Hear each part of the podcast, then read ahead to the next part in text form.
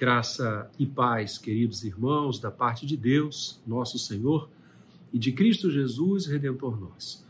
Tenho um imenso privilégio em mais uma vez, neste culto das 19, ministrar a palavra do Senhor e compartilhar com você um pouco daquilo que Deus tem colocado no nosso coração. Hoje é um domingo especial para o povo de Deus. Aqui no Brasil, nós celebramos o Dia da Bíblia, segundo domingo de dezembro.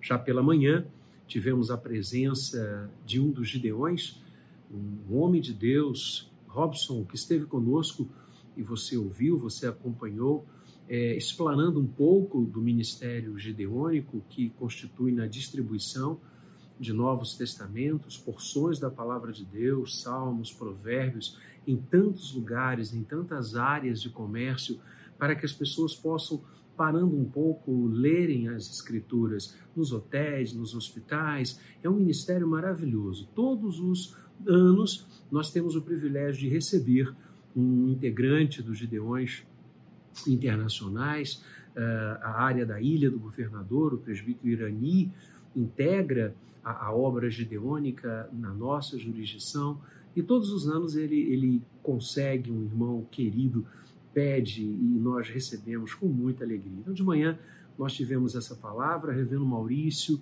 eh, ministrou as Escrituras Sagradas, nos desafiando a servir a Deus cada vez mais. E nós queremos, nessa noite, dar continuidade aos estudos que estamos fazendo do Evangelho de Marcos, uma sequência maravilhosa. Estamos agora analisando a Semana da Paixão, a chamada Semana da Paixão, a última semana do ministério eh, físico de Jesus antes da sua crucificação e da sua ressurreição, que culminariam a crucificação na sexta-feira, a ressurreição no domingo, primeiro dia da semana, o dia que o Senhor reina todos os dias, ele domina, ele exerce a sua soberania sobre nós. Por isso, exatamente, a igreja desloca a sua adoração uh, de sábado para o domingo para o primeiro dia da semana.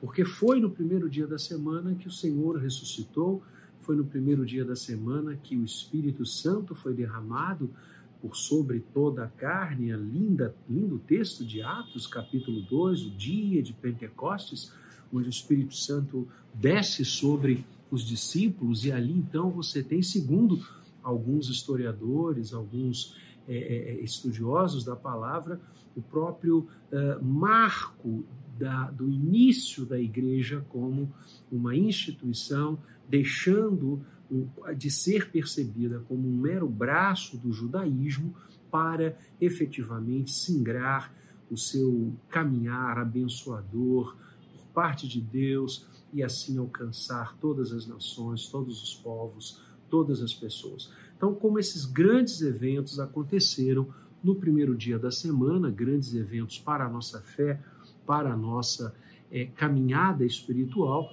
nós, os cristãos, deixamos de nos reunir no Shabat, ou seja, o domingo passou a ser o nosso Shabat e não o sábado, o dia do descanso, o dia que a gente é, freia as atividades do dia a dia, as atividades normais e priorizamos e estabelecemos a prioridade do serviço ao nosso Senhor. Por isso, as igrejas se reúnem aos domingos, aquelas que servem a Cristo Jesus, e nós temos caminhado nessa boa lida, servindo a Ele, glorificando aquele que morreu e que ressuscitou. Já estamos caminhando céleres para o fim do mês de dezembro, não é? Um mês que passa voando, e esse também assim está um ano que de fato vai se encerrar uh, trazendo todas as dificuldades que este ano trouxe, o ano de 2020, um ano sem dúvida diferente. Aprendemos muitas coisas, aprendemos a, a realizar, a fazer, nos inventamos em várias perspectivas. Um exemplo está aqui, nossos cultos às 19, tal qual os cultos da manhã também, os de 10, eram gerados e, e, e trazidos pelas redes para o povo de Deus. De manhã nós estamos continuamos a transmiti-lo, não mais na gravação prévia como o culto das 19, mas também estamos usando as mídias para chegar a um grande número de pessoas, a um número cada vez maior. Essa é a ideia, levarmos a palavra a todos os lugares. Um ano que termina sob a bênção de Deus. É, em nenhum momento, é, apesar de tantas notícias, de tantas coisas que nos chegavam e ainda chegam, não é? é que ferem, que machucam o nosso coração, que nos atordoam, que nos preocupam e os nossos joelhos se quedam em terra buscando a face do Senhor, apesar de todos esses meses, né? A pandemia no Brasil começou em março, nós já estamos em dezembro. Apesar de todo este período, você poder achar que, puxa, foi um período ruim, eu queria que você soubesse que, mesmo com tantas notícias e fatos a nos cercar que machucam e ferem, nunca o nosso Deus esteve longe de nós. Nunca o nosso Senhor se afastou de nós. Nunca o Eterno largou-nos a mão. Pelo contrário, mesmo os vales escuros, o Senhor está, estará e esteve conosco. Então, relaxa o coração, tranquiliza o coração, aquieta o coração na presença dele, porque maior é aquele que está conosco do que aquele que está contra nós.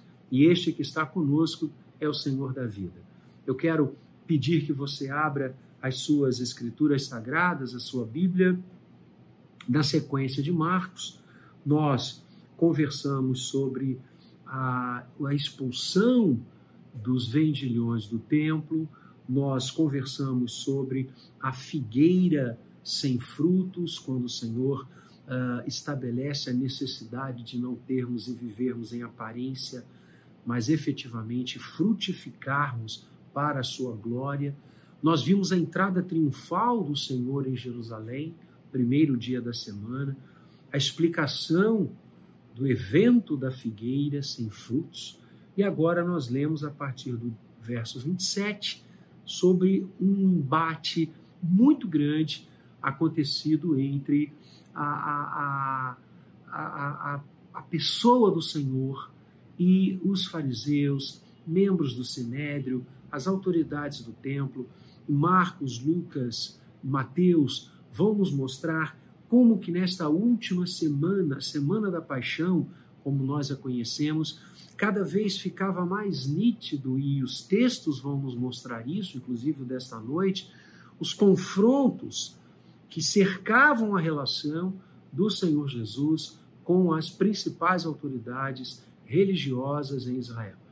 Havia um, uma, um, um, um, como que eu vou dizer, por parte das autoridades de Israel, uma verdadeira vontade de calar o Senhor, de, de é, levá-lo para algum lugar é, diferente de onde ele estava em Jerusalém e, e mesmo matá-lo. O que vão fazer, o que vão é, construir toda essa teia, culminando com a sexta-feira da paixão, levando-o à cruz, e aí você também terá a soma das autoridades romanas que, cumprindo a, a, os ritos e as, os programas e as práticas daquela época, levam o Senhor Jesus à cruz, como se os judeus ou os romanos fossem os grandes artífices desta hora, nada disso. A cruz sempre esteve nos planos do Senhor. Pelo contrário, ele vem para a cruz. Isso foi um grande é, é, é, pregador há algum tempo atrás, numa de suas mensagens maravilhosas. Ele trazia este foco: que o Senhor nasce na manjedoura, posto na manjedoura em Belém, e todo o seu ministério é apontado para a cruz. Porque na cruz é que a reconciliação de Deus com os homens acontece. É na cruz que o nosso pecado é perdoado, ele é o Cordeiro de Deus que tira o pecado do mundo. Ah, o túmulo vazio só tem sentido porque aquele que foi colocado no túmulo, e lá, louvado seja Deus, ressuscitou, morreu no Calvário. A cruz é o grande foco do ministério, a grande hora, como o Senhor Jesus mesmo diz: para esta hora eu vim. Quando ele diz, nós já estudamos esse texto aqui, que o filho do homem não tinha vindo para ser servido, mas para servir e entregar a sua vida em resgate de muitos. E ele diz: A minha vida eu voluntariamente a entrego. Sim, porque não haveria é, judeu, romano, povo nenhum, juntando todos da face da terra, de realizar algo que o Senhor Jesus não quisesse, porque Ele é a segunda pessoa da Trindade que se fez carne e habitou entre nós, verdadeiro Deus, verdadeiro homem. Então, você percebe nesta última semana, como eu disse, um arrefecimento dos conflitos, dos confrontos entre as autoridades judaicas da época, principalmente aquelas é, é, que jurisdicionavam o templo, principalmente após a expulsão dos vendilhões do templo. Você imagina né? Falamos sobre isso no domingo passado, pela manhã. Se você não teve oportunidade de estar conosco, de conectar-se naquele momento do culto, ou mesmo ainda não assistiu, vá até lá. Nós conversamos um pouco sobre esta passagem tão impactante e falamos então sobre um coração verdadeiro, não falsificado, não frio na presença do Senhor, que não faz a casa de Deus casa de negócios, a casa do Senhor, é casa de oração para todos os povos. A vida com Deus é uma vida em reconciliação, é uma vida de graça, é uma vida banhada na sua misericórdia. Nós não podemos comprar os favores de Deus, mercadejar a sua palavra, como os vendilhões no templo estavam fazendo. Então, depois, principalmente daquela, daquele evento, daquela passagem, uh, imaginem o impacto que isto causou nas autoridades judaicas, que já haviam ficado uh, profundamente preocupadas com a entrada triunfal de Jesus em Jerusalém.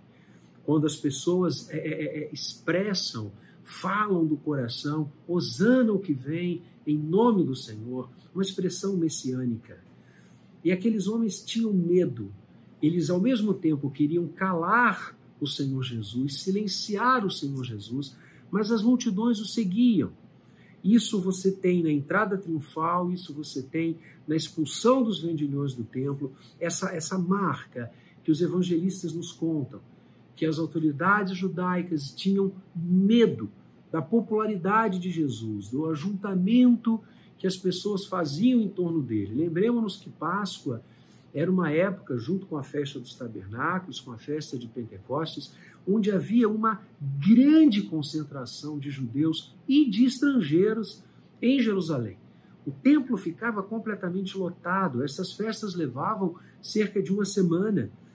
E, e era uma praxe que os judeus que morassem fora de Jerusalém viessem até a Cidade Santa, pelo menos numa destas festas, para oferecer os seus sacrifícios. E, e a Páscoa era a, a, festa apicial, era o momento mais importante do ano é, judaico, era a celebração da Páscoa.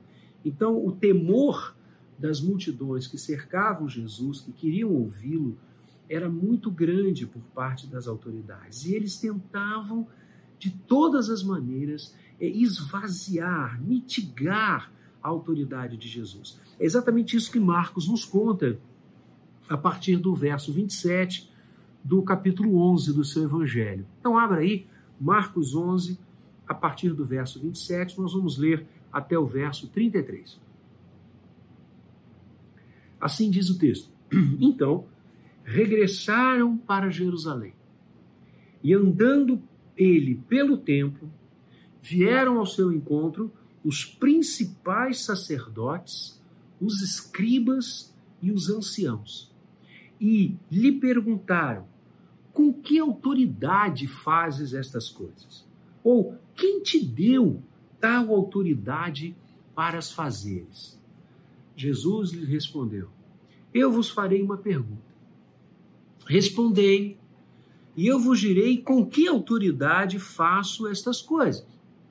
O batismo de João era do céu ou dos homens? Respondei. E eles discorriam entre si: Se dissermos do céu, dirá: Então por que não acreditastes nele? Se, porém, dissermos dos homens, é de temer o povo, porque todos consideravam a João como profeta. Então responderam a Jesus: Não sabemos. E Jesus, por sua vez, lhes disse: Nem eu tampouco vos digo com que autoridade faço estas coisas. Amados, reparem na beleza e no desafio dessa narrativa evangélica que nos traz a semana da paixão, o primeiro grande embate do Senhor com as autoridades do templo, os principais sacerdotes, os escribas, os anciãos, aqueles homens que compunham as câmaras superiores de decisões religiosas, culticas, civis de Israel. Eles se aproximam do Senhor, ainda com as imagens da expulsão dos vendilhões no templo, do templo, ainda com a imagem certamente da entrada de Jesus em Jerusalém, profeticamente anunciada no Antigo Testamento. Eles dizem: de onde vem a tua autoridade? Quem deu autoridade a você para realizar essas coisas? Como quer dizer, és Galileu, filho de carpinteiro? Quem, quem, quem homologa essas atitudes? Quem, quem você representa para fazer isso? Nós representamos a tradição de Israel, a lei de Israel, segundo eles, o Deus de Israel, segundo eles.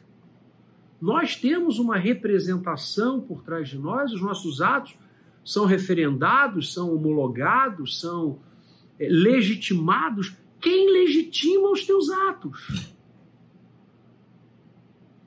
Essa primeira manifestação das autoridades judaicas mostra-nos, primeiro momento, como há pessoas que buscam a Jesus com intenções equivocadas com sentimentos equivocados.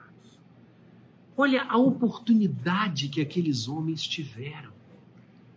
A oportunidade de estar com o, Criador de todas as coisas, o Senhor de todas as coisas, o Messias prometido.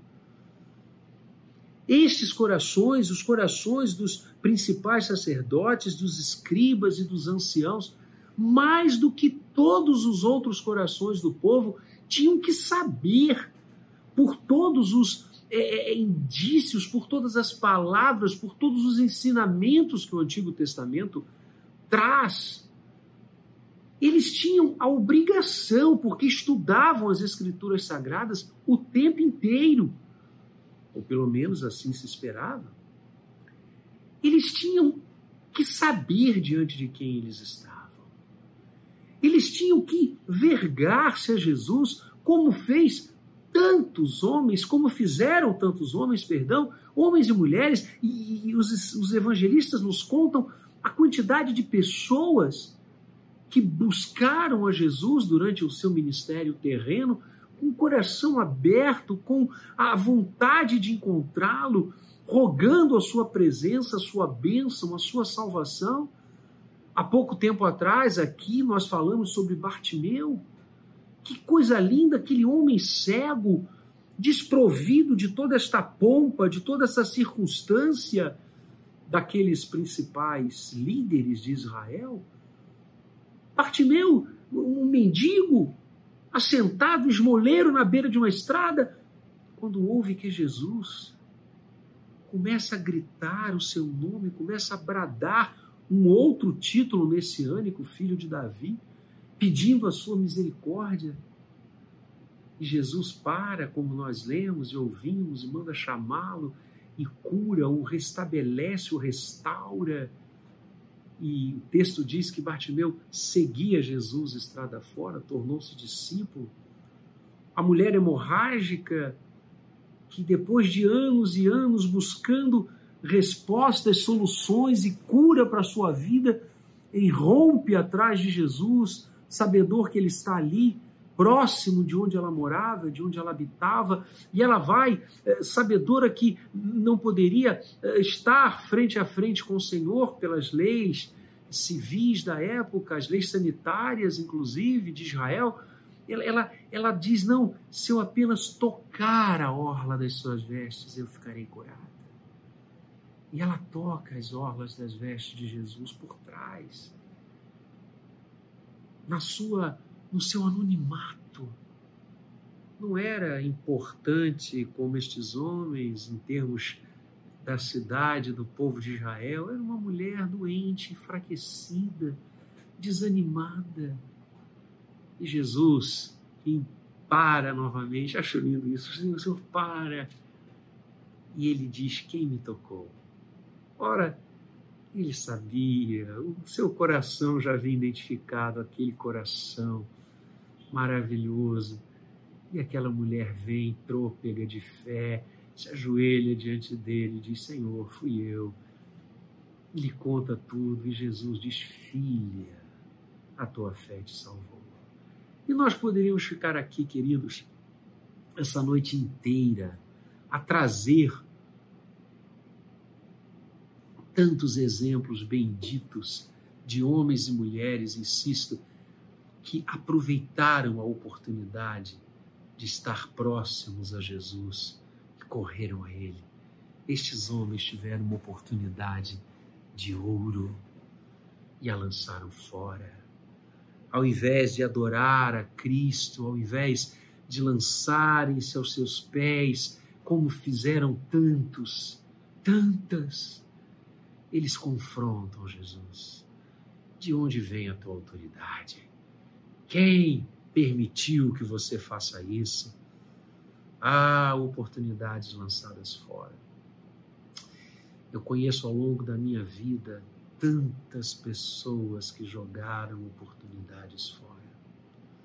Oportunidades de conhecerem a Jesus, de o servirem, de caminharem com Ele, mas a desperdiçaram. Não a agarraram, como tantos exemplos nas Escrituras Sagradas, de homens e mulheres, jovens, crianças que correram ao encontro de Jesus, que queriam ficar com Ele. Estes aqui o confrontam. Pessoas, ah, que a graça se abre, se abre, escancar as portas da vida com Deus. E como aquele jovem rico se ausenta porque os corações estão cheios de ídolos e não querem abrir mão, não querem quebrá-los para servir ao Deus único e verdadeiro. Oportunidades lançadas fora. Mas vejam, eu quero ainda aprofundar um pouco, ampliar um pouco esta visão, porque o sentimento que reinou no coração daqueles homens quando eles buscaram a Jesus ao invés de ser, insisto, um sentimento de adoração, de despojo, de adoração, era um sentimento de rudeza, um sentimento de afastamento do Senhor, como tantos. Você já reparou? Além da vida espiritual, esta é a mais importante, é a número um. Você já reparou como que em todos os outros setores da vida, quantas vezes nós jogamos oportunidades benditas fora? Você já reparou quantos estão jogando a oportunidade de terem um casamento feliz, abençoado, enriquecedor na lata do lixo? Quantos que não conseguem fazer dos seus lares lugares de alegria, lugares de riso, lugares de adoração e constrói um relacionamento com seu cônjuge, com seus filhos, com seus netos, doentio, nocivo, doente, enfermo. Oportunidades que Deus nos dá, repare, você amar alguém, ser amado por alguém, isso é bênção. E quantas vezes nós estamos jogando isso fora, como aqueles homens, como os principais sacerdotes estavam jogando? como os principais escribas estavam jogando, como os anciãos estavam jogando, a, a nata, o principal de Israel, número um. Essa turma aqui era do andar de cima. E que estava e jogou fora a oportunidade que Deus deu. Quantas oportunidades Deus está dando para nós, meu amado, minha amada, meu irmão, minha irmã, de construirmos um lar feliz, abençoado, gostoso de se estar. Eu tenho um grande amigo, advogado, direito de família, que estava me contando a, o aumento expressivo, significativo de divórcios, de separações, de desfazimentos de lares nesta época de pandemia. Marido e mulher não conseguiam viver juntos dentro da casa. Ah, meus amados, não joguemos as oportunidades que Deus nos dá fora. Pelo contrário, as agarremos de todo o coração. Lute por sua família. Lute por sua esposa, por seu marido, por seus filhos. Abrace seus netos, ria com eles. Fale com eles se você está em momentos de distanciamento social. Telefone para eles. Grave vídeos. Teça, teça cenas de amor e carinho e paixão àqueles que Deus deu a você. Não jogue fora. Não desperdice. Você já viu quantas chances nós desperdiçamos, quantas oportunidades nós jogamos fora no nosso trabalho? O nosso trabalho é bênção de Deus, é presente de Deus. Ah, pastor, só fala isso porque o senhor não conhece o meu chefe. Só fala que o meu trabalho é uma oportunidade, porque o senhor não sabe, pastor, olha, se eu pudesse já estava longe dali. Alguns anos atrás eu li um livro que dizia floresça onde você está plantado. Floresça onde você está plantado.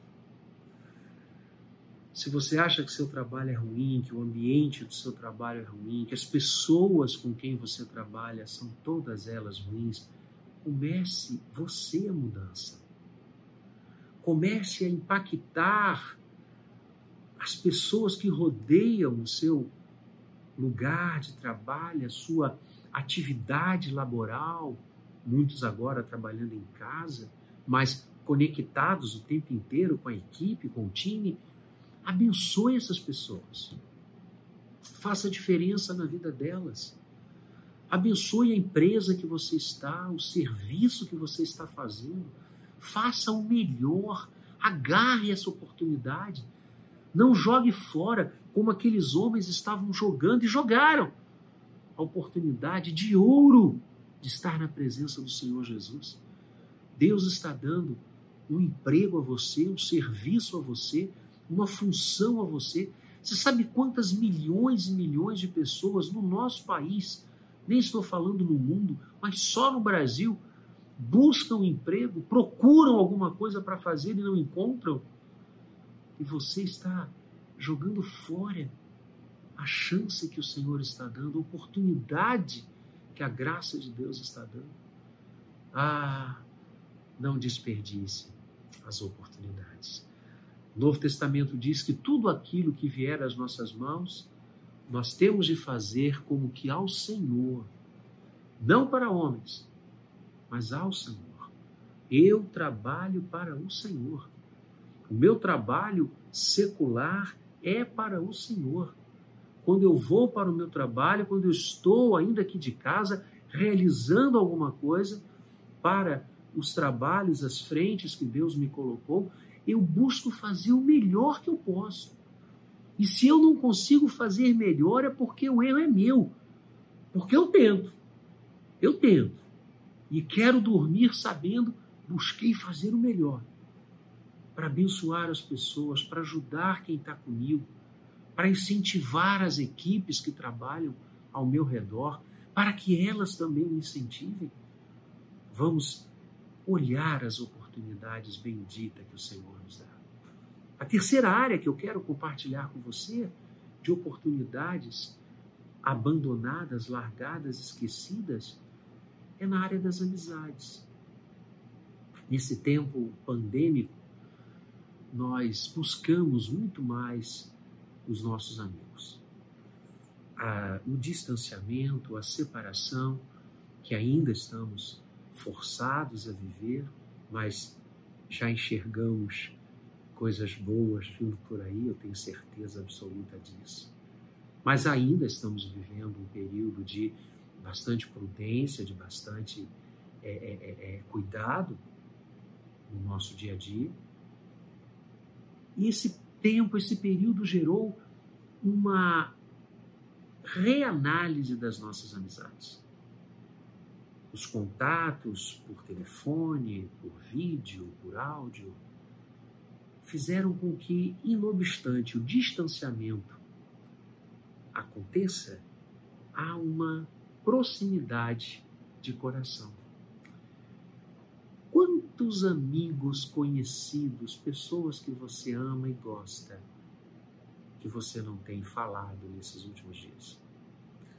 Outro dia eu fiz isso comigo. Eu parei assim e comecei a escrever as pessoas para as quais naquele dia eu ia fazer um contato, eu ia ligar para saber como está, ia passar uma mensagem de zap, ia gravar um pequeno vídeo.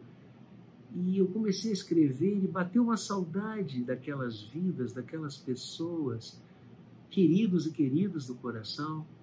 E eu resolvi fazer isso todos os dias.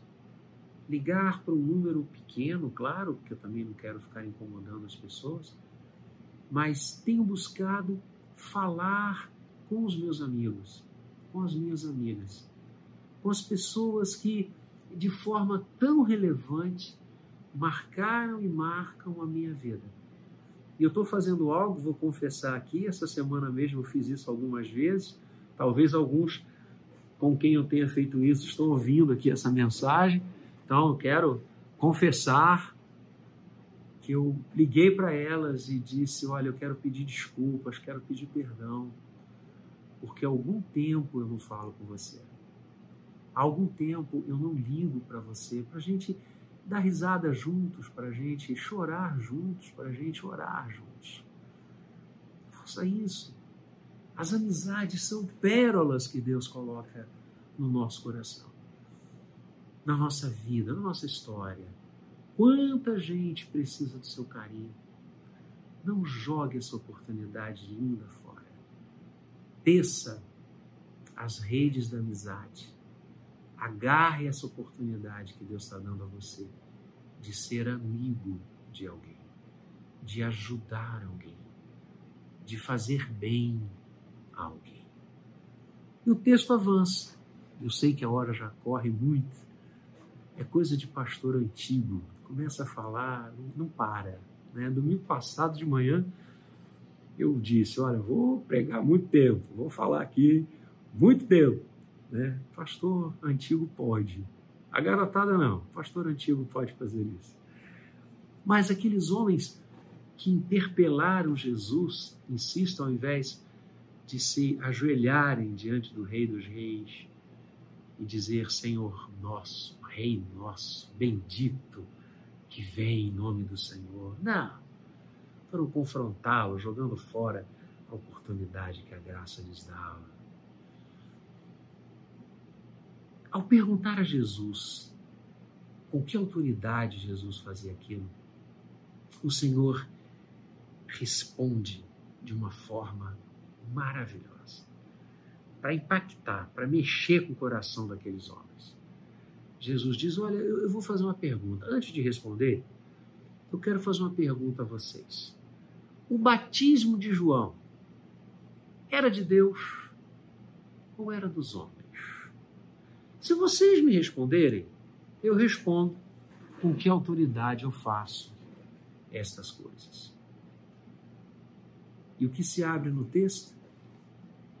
A resposta mentirosa. A resposta fraudulenta, insincera, porque os principais sacerdotes, os principais escribas e os anciãos dizem: não sabemos. É isto. Olha, o verso número 32. Se nós falarmos que o batismo de João é dos homens, o que, que esse povo vai fazer com a gente? Se nós falarmos que é de Deus, ele vai dizer, o Senhor Jesus diria certamente, ué, mas então por que, que vocês não seguiram? Se ele era um profeta de Deus, se ele batizava em nome de Deus, por que vocês não o acolheram? Então eles preferiram mentir e disseram, verso 33, não sabemos. Ora, veja, não sabemos. Eram autoridades, não sabemos. Eles tiveram medo de responder, porque sabiam que o batismo de João era de Deus, mas não tiveram a coragem de acolher o profeta do Senhor, de acolher o homem de Deus. Porque a mensagem de João era uma mensagem que, tal qual a mensagem e o ato que expulsa os vendilhões do templo, que o ato que busca a, a, a, os frutos na figueira e só tem flores, ou seja, só tem aparência, o discurso de João bombasticamente destruía isso. Esta falsa religiosidade, esta falsa moralidade, esta falsa conduta, uma conduta hipócrita, uma conduta que Jesus mesmo, o Senhor Jesus, vai chamar de sepulcros caiados. Por fora, o branco do cal, por dentro, o cheiro da morte. Pessoas com duas, três, quatro faces, cuja palavra não tem crédito nenhum, porque orienta, mas não quer seguir, aponta, mas não anda, exige, mas não faz. Então, essas pessoas que conduziam a vida cultica e espiritual de Israel,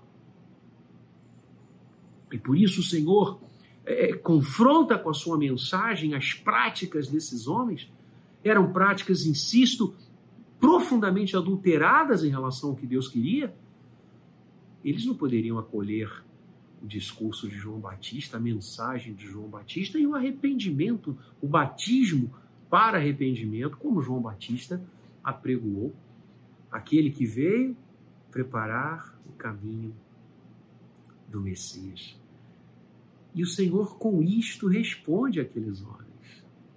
Porque percebam a junção que o Senhor Jesus faz dele e João Batista. João Batista foi aquele que disse: Olha, eu sou apenas aquele que inicia, eu sou aquele que está pregando e apregoando a vinda daquele que é tão maior do que eu, que eu não sou digno de desatar-lhe as sandálias, eu sou apenas o precursor. Alguns que estavam ali agora no círculo apostólico de Jesus, no âmbito do seu apostolado, eram discípulos de João Batista, que passaram a seguir a Jesus porque João diz: Eis o Cordeiro de Deus, que tira o pecado do mundo. Então, a resposta àqueles homens, qual a autoridade que estava por trás do Senhor? Autoridade messiânica, autoridade divina autoridade daquele que faz todas as coisas segundo o conselho da sua vontade, daquele que prometeu ao homem que viria da semente da mulher, levantaria o Messias, que esmagaria a cabeça da serpente, o Salvador dos homens, aquele que ali estava. E que os principais sacerdotes, os principais anciãos e os principais escribas não enxergaram, não acolheram, não abraçaram, não se dobraram aos seus pés. Queridos, que tal não aconteça com nenhum de nós, ao contrário, que os nossos corações nunca sejam falsos, mentirosos, hipócritas, vazios, adulteráveis. que o nosso coração seja firme, seja absolutamente transparente nas mãos de Deus. Porque nós sabemos a autoridade pela qual o Senhor Jesus fez e realizou todas as coisas. Não apenas os atos de seu ministério, mas aquele ato maior, o ato apicial, o ato do topo.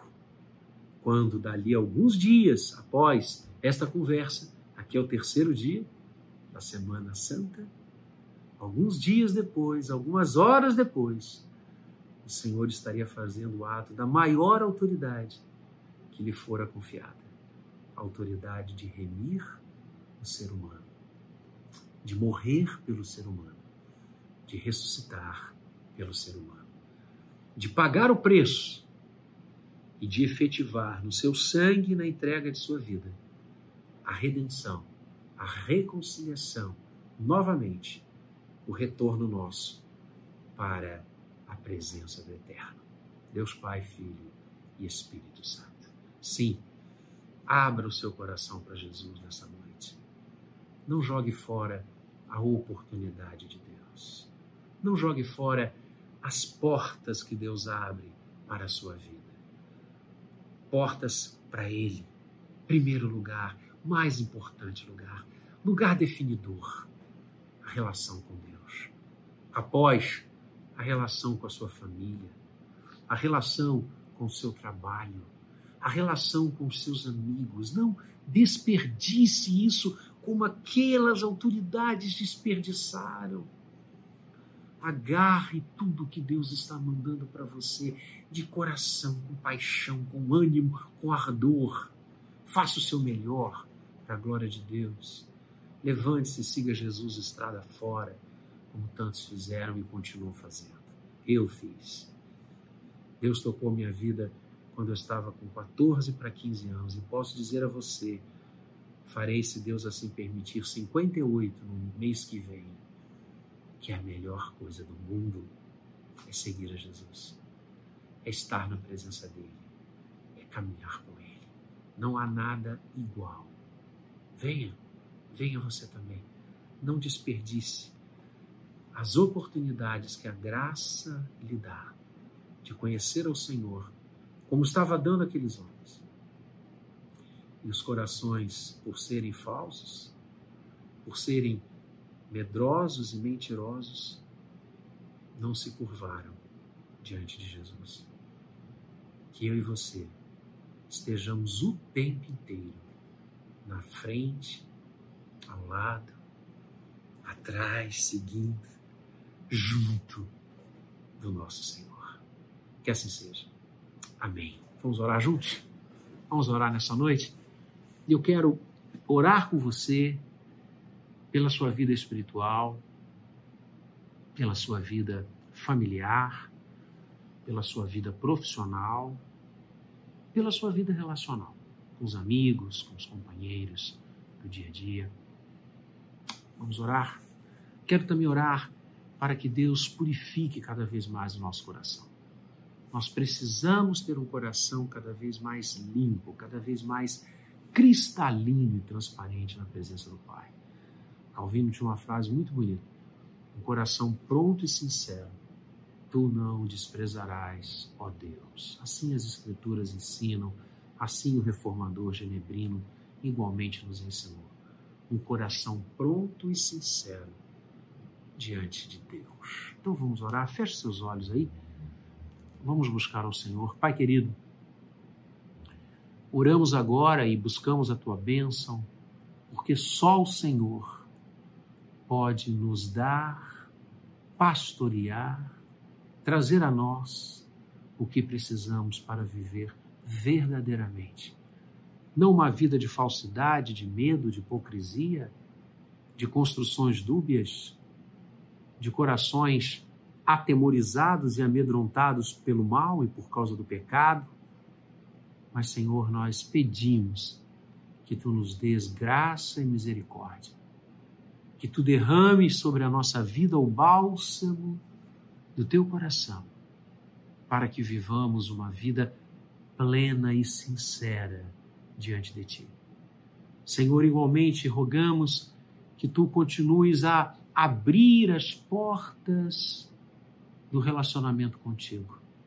Como fizeste desde a eternidade continuarás a fazer, dando-nos sempre a oportunidade de nos vergarmos, de nos ajoelharmos, de nos entregarmos em tuas mãos. Que nós não desperdicemos essas oportunidades.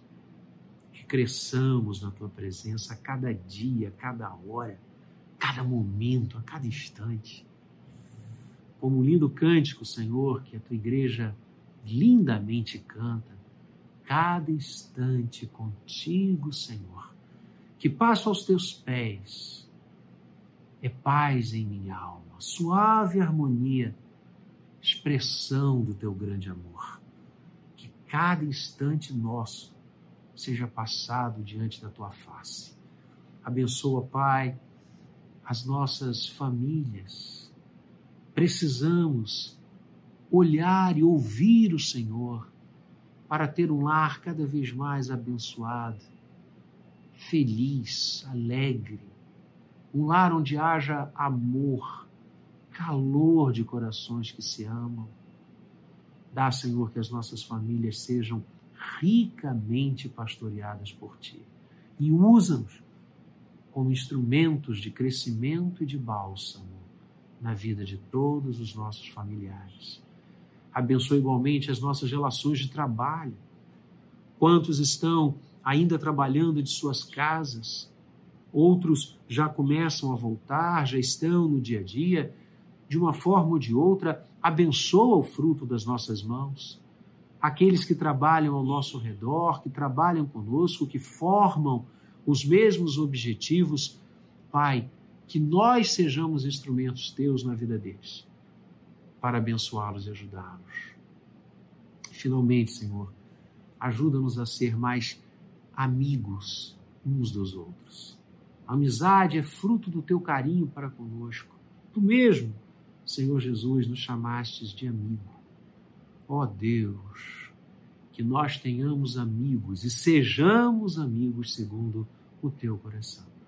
Usa-nos para abençoar as pessoas, para cuidar delas, para falar com elas, para ajudá-las nessas horas tão difíceis que todos atravessamos.